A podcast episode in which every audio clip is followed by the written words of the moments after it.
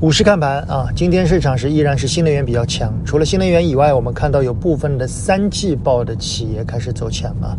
其中有一些我们之前关注度比较高的，比如说一些语音类的啊，一些做激光加工类的啊，我们有机会来聊聊他们的三季报吧。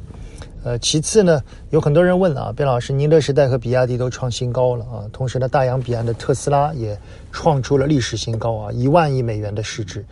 问我们怎么看啊？其实大家都知道，我们在宁德时代上，我们是偏保守的啊。特别是宁德时代，我们在接近两百元的时候啊，我们就给过一次减持的建议。从目前来看，明显是错的。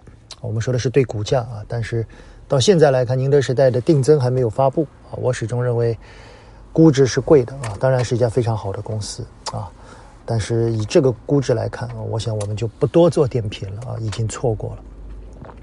呃，但是从新能源板块来看啊，我隐隐的有一种感觉啊，就是新能源板块在目前的这一波加速，有点类似于今年三月份的这个消费啊，像茅台啊，我们也记得茅台在两千到两千六有过一波加速，那一波加速主要是由机构抱团所引发的。如果从三季度的宁德时代等一些的。